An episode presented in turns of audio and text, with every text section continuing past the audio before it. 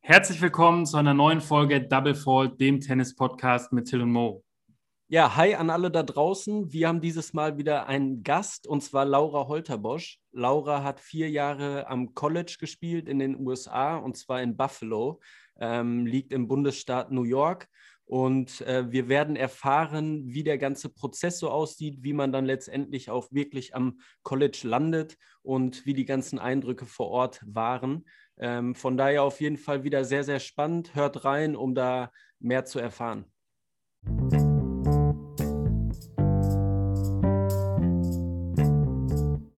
Herzlich willkommen, Laura. Schön, dass du da bist.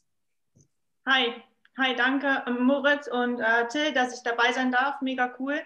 Ähm, ja, ich würde mal sagen, ich stelle mich einmal kurz vor, damit äh, alle auch wissen, wer ich bin und was ich gemacht habe. Ich ähm, bin gebürtige Krefelderin und ähm, ja, habe im Alter von sechs Jahren angefangen, Tennis zu spielen.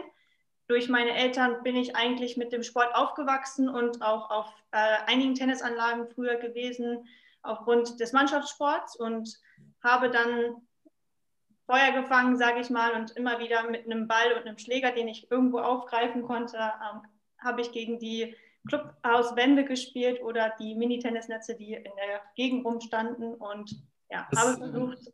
Ziemlich witzig, weil das, weil das so der Klassiker ist, den ähm, bis jetzt, glaube ich, jeder, jeder erzählt hat, ähm, wie, zum, wie er zum Tennis gekommen ist, irgendwo mit den Eltern auf eine Anlage geschleppt worden, einen Ball gefunden, irgendwo einen Schläger genommen und dann äh, dann losgelegt und, und nicht, mehr, nicht mehr aufgehört. Das ist so der, die, der rote Faden, der sich durch alle Folgen durchzieht.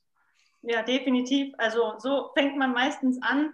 Lustigerweise, meine Eltern wollten eigentlich gar nicht, dass ich Tennis spiele, aufgrund, dass es ein Einzelsport ist und ich als junger Mensch und als Kind eher, sage ich mal, in den Mannschaftssport reinkommen sollte, ähm, im Feldhockey. Doch ich konnte sie irgendwie überzeugen, dass mir dieser Sport mehr Spaß macht und habe dann angefangen mit einer Schnupperstunde im, ähm, in einem kleinen Tennisclub hier vor Ort und ja, da hat der Trainer gesagt, ich habe eigentlich ein gutes Ballgefühl und ich sollte es doch mal versuchen. Ja, und aus einer Stunde die Woche wurden dann zwei, drei und dann hat sich das über drei, vier Jahre bis zu fünfmal die Woche, sage ich mal, im Training schon äh, ja, hochgesteigert. Und dann, ähm, dann ging es ja für dich so weit, dass du das auch äh, durch, deutlich leistungsorientierter ähm, gespielt hast. Erst, erst in Deutschland, dann in den USA. Wie ging, wie ging da so der Start auf Turnier- und Leistungsebene in Deutschland los? Ähm, klar, man spielt bis man zehn Jahre alt ist, mehr im Kleinfeld, aber sobald es dann ins große Feld ging, ähm, ja, war ich dann öfter auch in den Sommerferien, in den Herbstferien und auch im Frühjahr äh, in Spanien in der Hofstes Tennisakademie und habe dort ähm, ja, mich in Richtung Leistungssport bewegt und ähm, immer wieder trainiert und auch viele Gespräche gehabt ähm, bezüglich Turniere und was eigentlich ja, Leistungssport ist und welche Optionen es dann später gibt, ob man Richtung professionelles Training, äh, sage ich mal, Spielen geht oder halt in die USA. Und durch diese Gespräche habe ich dann mit 13, 14 gemerkt, okay, ich möchte mich aufs College-Tennis vorbereiten und habe dann, sage ich mal, alles auf diese Karte gesetzt und ja, mein Ziel vor Augen gehabt und mich ähm, dementsprechend vorbereitet mit Turnieren, um ein gewisses Ranking zu erhalten, um auch ähm, in die Division, in die ich wollte, reinzukommen. Wenn du da vielleicht ein bisschen näher drauf eingehen kannst, ähm, wo, wo entstand oder wie entstand so für dich der Plan, ähm, College-Tennis zu spielen und ähm, wie bist du dann auch dahin gekommen? Also welche Schritte musstest du wirklich gehen, bis, es, bis du halt dann tatsächlich im Flieger saßt? Ähm, damals habe ich mich mit 14 mit meinem Trainer zusammengesetzt und er hatte auch einige Spieler, die bereits in den USA waren und öfter im Sommer kamen Coaches, die äh, ihre Recruiting-Besuche ähm, gemacht haben, um neue Spieler zu finden. Und dort hatte ich dann schon meine ersten, sage ich mal, kleinen Mini-Austausche ähm, über welche Möglichkeiten es gibt und welche Schritte gewählt werden müssen und welche Kriterien eigentlich entscheidend sind. Und daraufhin habe ich angefangen, ähm, mein Ranking zu verbessern, dass ich in, unter die Top 250 ähm, in der Damenrangliste komme, weil das für die irgendwie so ein K.O.-Kriterium damals war. Und habe angefangen, ein YouTube-Video zu drehen. Ähm, einmal war ich in Amerika in IMG Academies dafür, ähm, um auch nochmal, sage ich mal, das Training in Amerika, bevor ich nach Amerika gehen möchte, einmal live zu erleben, ob das auch wirklich das ist, was ich mir vorstellen kann und machen möchte für vier Jahre. Und ja, da habe ich ein Video dort vor Ort gedreht, das wurde ins Netz gestellt und dann zusätzlich hier nochmal und habe das an ganz viele Universitäten geschickt. Damals habe ich das nicht mit der Unterstützung von einer Agentur gemacht, so wie die meisten das heutzutage machen. Aber ich würde sagen, mit einer Unterstützung von einer Agentur ist es definitiv einfacher, dadurch, dass die NCAA so viele Kriterien hat, die erfüllt werden müssen und auch, wo die darauf achten, was man manchmal gar nicht so beeinflussen kann. Ähm, das ist einfacher, wenn da ein Experte, sage ich mal, an der Hand ist. Ja, das Video scheint äh, unumgänglich zu sein. Also ich glaube, letztes Mal ähm, war das auch auf jeden Fall wichtig, so ein gutes Bewerbervideo quasi wirklich zu haben, äh, in dem man zeigt, wie man, wie man spielt. Ähm, ich finde auf jeden Fall interessant, dass du schon so mit, mit 14, hast du gesagt, ähm, das so ein bisschen vor Augen hattest. Das ähm, fand ich jetzt schon relativ früh. Also ähm, dann weiß ich nicht. Also ich glaube, bei den meisten ergibt sich das erst ein bisschen später gefühlt, würde ich jetzt sagen. Aber äh, wenn du mit 14 schon wirklich so das Ziel vor Augen hattest, nach, äh, nach Amerika zu gehen und es dann geklappt hat, ist das natürlich äh, umso cooler. Ja, für mich war es halt ein Kriterium, dass ich meinen Sport weiter so fortführen möchte, wie ich es zu dem Zeitpunkt gemacht habe. Und ich wusste einfach, okay, wenn ich hier in Deutschland studiere, wird das nicht möglich sein auf dem Niveau. Und ähm, dann geht eigentlich nur die USA, weil in den USA wird das halt ja, mega unterstützt und auch ganz anders gelebt. Und das ist eigentlich die einzige Option, sich in den Flieger zu setzen und dann darüber zu fliegen. Okay, also gehen wir, gehen wir nochmal einen Schritt zurück. Du hast, du hast das Be Bewerbungsvideo ähm, fertig, du hast deine Unterlagen fertig, du hast äh, mit verschiedenen Coaches gesprochen und ähm, hast das, äh, das Video und alles dann rausgeschickt. Wie ging es dann ähm, wie ging es dann weiter? An wie viele Unis hast du das Ding geschickt und äh, wie, wie verlief dann so der Prozess? Ich habe selber an zehn Unis geschickt, die ich priorisiere und dann, sage ich mal, kam durch diese ja, Veröffentlichung auf YouTube kamen natürlich auch andere Anfragen rein und letztendlich hatte ich, glaube ich, 45 Angebote äh, verteilt in den ganzen USA und musste mir selber erstmal einen Überblick verschaffen, wo welche Uni ist und was heißt Division 1, Division 2, Division 3 und NAA. Also da gibt es ja alles Mögliche und ähm, wie die ganzen Konditionen sind. Und anschließend ähm, habe ich mir meine drei Top-Angebote rausgesucht und bin dann tatsächlich vor Ort nach Amerika geflogen und habe mit den Coaches gesprochen, um mir auch nochmal einen Eindruck selber ähm, machen zu können, weil auch das Internet kann öfter mal täuschen aus meiner eigenen Erfahrung. Ja, welche drei, welche drei Unis waren das und welche ist es dann letzten Endes geworden und auch warum natürlich? Ich bin äh, ja, nach äh, Miami geflogen, der University of Miami. Ich habe mir eine Universität in Tennessee angeguckt, äh, drei Stunden von Memphis entfernt. Ähm, habe mir auch Columbia angeguckt, allerdings gab es da nicht das Stipendium, wie ich mir das vorgestellt hatte. Und dann war ich noch an der University of Buffalo, wo ich mich dann letztendlich dazu auch entschieden hatte. Vielleicht da nochmal für die Zuhörer, ähm, wo, wo liegt Buffalo? Wie ist das Umfeld da? Ähm, und ja, was waren so deine Beweggründe dann dafür? Ähm, Buffalo liegt an der kanadischen Grenze, 20 Minuten von den Niagara-Fällen weg. Ähm, Im Winter sehr, sehr, sehr kalt. Also man muss sich eine dicke Jacke einpacken. Meine vier Jahre dort habe ich eigentlich mit minus 20 Grad verbracht. Also überwiegend Hallentennis, aber auch Hartplatz. Ähm, und dann halt die Conference war meistens dann schon im Frühjahr, also konnten wir auch draußen spielen, aber das war so die einzige Zeit, die draußen auf den Plätzen äh, stattfand. Und ja, Buffalo ist eine alte Industriestadt, früher viel mit Handel äh, zu tun gehabt und ist aktuell in einer großen Renovierungsphase, dass die Stadt wieder moderner wird und ähm, ja, anspruchsvoller für Tourismus. Naja, wenn die Niagara-Fälle ähm, und Kanada so nah äh, um die Ecke sind, dann bietet sich das natürlich an. Ähm, und wie, wie war das Leben? Wie kann man sich das Leben dann auf dem Campus vorstellen als, als Athletin? Wie war das mit den Trainern, ähm, mit den Mannschaftskolleginnen, Training und so weiter? Ähm, ersten Jahr habe ich in den Dorms gelebt. Also das sind so Studentenwohnheime, wo man mit zwei oder vier Leuten in einem Zimmer wohnt. Ähm, da werden auch die Sportler bei uns zusammengemischt, dass man mit unterschiedlichen Sportarten und Sportlern zusammenlebt und jeder so, sage ich mal, seinen Sportlerrhythmus dort leben kann. Ähm, dadurch, dass die Sportler einfach ganz andere Uhrzeit haben, wie sie aufstehen. Das fängt teilweise morgens um vier an. Ähm, ich musste um 5.30 Uhr aufstehen, da ich um Viertel nach sechs zum Training abgeholt wurde und meine erste Einheit hatte. Und dann, ja, im zweiten Jahr bin ich äh, in ein größeres, sag ich mal, Haus gezogen mit mehreren zusammen, was auch auf dem Campus war. In den ersten zwei Jahren durften wir nicht außerhalb des Campuses leben, weil es einfach aus logistischen Gründen und Eingewöhnungsphase und Neuland für die Coaches besser war, wenn wir auf dem Campus gelebt hatten. Und dann die letzten zwei Jahre habe ich außerhalb vom Campus gewohnt mit ähm, normalen, regulären Studenten und keinen Sportlern mehr. Allerdings ähm, war das auch eine coole Erfahrung, dass man nicht den ganzen Tag über seine Matches sprechen muss, sondern auch mal andere Themen hatte. Und das hat mir eigentlich sehr viel Abwechslung auch noch in den Alltag eingebracht. Ja, das hört sich sehr, sehr cool an. Ähm, wie gesagt, für mich ähm, wäre das auf jeden Fall auch was gewesen. Ich finde ähm, die USA generell sehr, sehr spannend und vor allem halt das Konzept bzw. System, ähm, wie da die Athleten unterstützt werden und trotzdem halt ähm, ihren Abschluss machen können.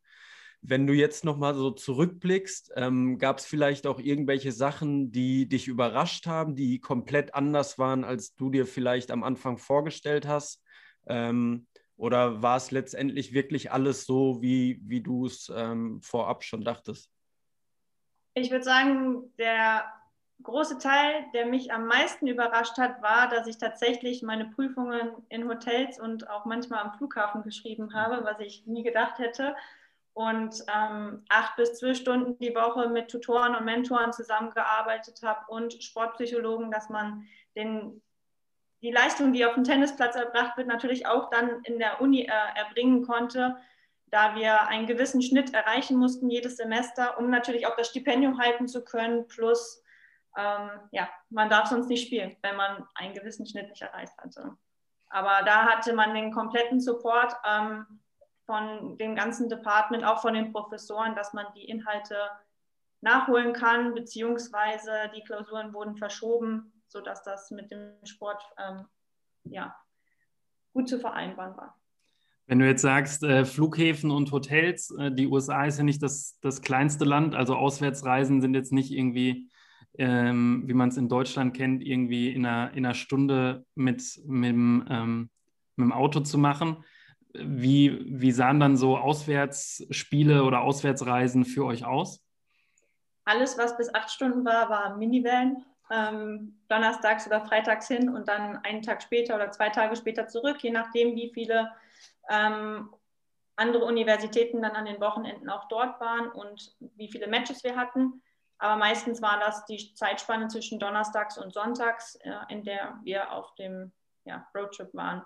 Alles, was darüber hinausgeht, haben wir mit dem Flugzeug gemacht. Ähm, auch in der Conference sind wir bis nach Chicago geflogen und auch für Springtraining im März. Und ja, so Vorbereitungsmatches sind wir auch teilweise bis nach Texas geflogen.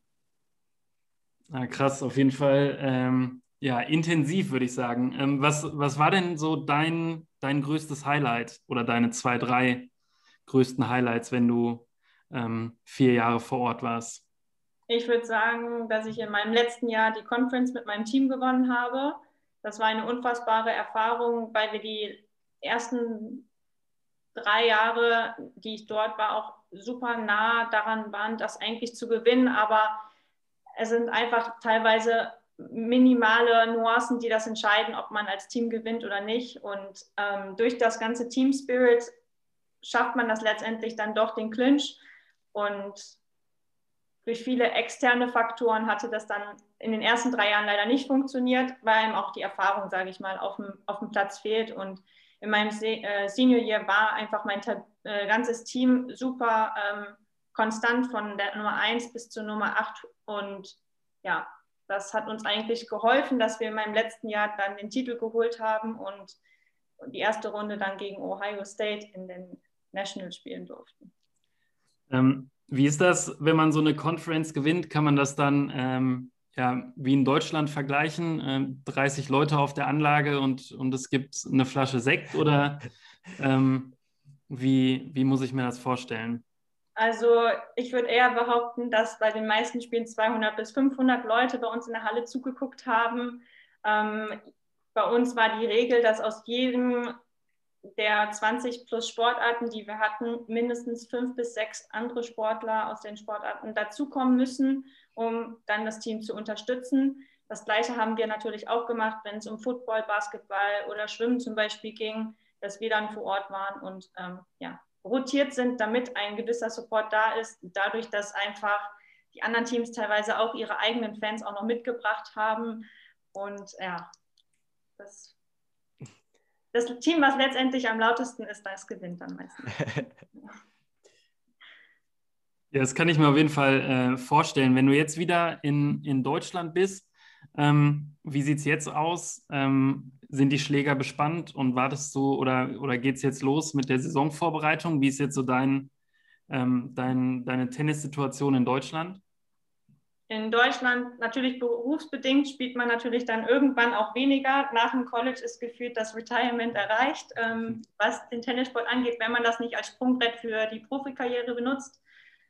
Allerdings spiele ich schon noch zwei bis dreimal die Woche relativ regelmäßig. Doch leider durch die Corona-Pandemie ist das ja einem etwas ähm, nicht so möglich gemacht worden. Aber jetzt ähm, bin ich wieder voll dabei und bereite mich auch vor wenn es dann Spiele geben sollte, würde ich die spielen. Ansonsten muss ich halt noch ein Jahr warten. Da, da muss ich aber einmal kurz einhaken. Ähm, hast, du, hast du mit oder gegen Spielerinnen gespielt, die es jetzt äh, auf die Profitour geschafft haben oder es zu der Zeit ähm, geschafft haben? Aus meiner Conference war leider keiner dabei, der danach gesagt hat, der geht auf die Profitour. Okay, also wir haben letztens in der, in der letzten Folge auch gehört, dass das halt nochmal ein extrem ähm, krasser Schritt ist. Ähm, auch wie du vorhin gesagt hast, durch die verschiedenen Conferences und Ligen, die es da gibt, gibt es ja natürlich auch mal äh, Unterschiede, aber auf jeden Fall mega spannend. Mhm. Ähm, bevor wir jetzt zum, zum Schluss kommen und die drei, drei abschließenden äh, großen Fragen stellen, ähm, wäre meine letzte Frage, was kannst du den Leuten da draußen empfehlen, wenn die sagen, ich habe auch Bock auf College-Tennis? Was sind so die, die zwei, drei Aspekte, die sie auf jeden Fall berücksichtigen sollten? Und ähm, ja, wie können sie das Ganze angehen? Ich würde sagen, ein hohes Ranglist, eine hohe Ranglistenposition ähm, verschafft einem die Möglichkeit, auch an eine super gute Universität zu kommen. Ähm, da achten die Coaches drauf. Ähm, man muss Ehrgeiz mitbringen und Durchhaltevermögen und ähm, ja, Team Spirit haben, weil in Amerika ist Tennis definitiv kein Einzelsport, sondern ein Teamsport.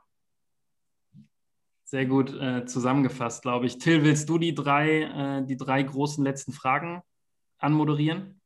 Ja, du kündigst die so groß an. Äh, so groß finde ich sie gar nicht. Also, du musst ich finde die sensationell. Du musst, kein, du musst keine Angst haben. Ähm, hat sich noch keiner schwer getan bis jetzt. Ähm, genau, wir fangen an mit der ersten Frage und zwar, ähm, wenn du dir einen männlichen Doppelpartner zum Mixed äh, ausruhen könntest, sei es ehemaliger Spieler oder aktiver Spieler, mit wem würdest du da ein überragendes äh, Mix spielen? Da muss ich sagen, habe ich bereits. Mein äh, damaliger Trainer war Carsten Brasch und ich habe schon Mixturniere mit ihm gespielt und ähm, würde das jederzeit wieder tun. Das war auf jeden Fall eine große Freude. Okay, also äh, Katze Brasch, der auch gegen die Williams-Schwestern angetreten ist. Ähm, ich, glaub, äh, ich glaube, der Name Katze oder der, die, der Spitzname sagt einiges. Ähm, da, da hat man im Doppel bzw. im Mixed eine gute Wahl getroffen. Ja, definitiv. Genau, kommen wir zur zweiten Frage. Ähm, ist sehr ähnlich zur ersten, nur wenn du dir eine Doppelpartnerin aussuchen könntest, aktiv oder ehemalig, wen würde, wer würde dir da so äh, als erstes in den Sinn kommen? Mm, aktuell würde ich Barty nehmen. Ashley Barty, aktuelle Nummer 1 ist sie, glaube ich, noch. Ähm, ich glaube, mit der könnte man definitiv auch ein ganz gutes Doppel spielen. Und, Wenn Osaka äh, sie nicht abgelöst hat. ja, da ist immer viel, äh, viel Betrieb oben bei den Damen. Und die letzte Frage: ähm, Wen könnten Moritz und ich zu unserem Double Fault Podcast noch einladen als Gast? Wen müssen wir auf jeden Fall mal in der Show haben, quasi? Wer fällt dir da gegebenenfalls ein? Du kannst uns, du kannst uns natürlich auch, also du kannst uns natürlich jemandem, jemanden empfehlen. Du kannst natürlich aber auch für uns die Messlatte hochlegen und sagen, ähm, dass wir auf jeden Fall jemanden äh, in die Show kriegen müssen, damit du auch auf jeden Fall einschaltest. Ich glaube, dass Christopher Kaas eine ganz gute Option für euch sein könnte. Christopher Kaas, auch ehemaliger Profi, viel unterwegs jetzt. Ähm, spannender Typ, interessanter Typ. Ist auch ähm, bei vielen Podcasts schon dabei und macht auch, sage ich mal, viele Interviews. Aktuell auch während der Corona-Pandemie habe ich das mitbekommen. Ich denke, mit dem kann man eine coole Folge aufnehmen. Alles klar, dann äh, werden wir den auf jeden Fall auch anfragen und wir sagen dir Bescheid, äh, wenn er dann zu Gast ist. Und ansonsten bleibt jetzt nur noch zu sagen, ähm, ja, Laura, danke, dass du da warst, danke, dass du Gast warst. Hat Spaß gemacht. Danke, hat mich gefreut, dabei zu sein. Bis bald. Ciao.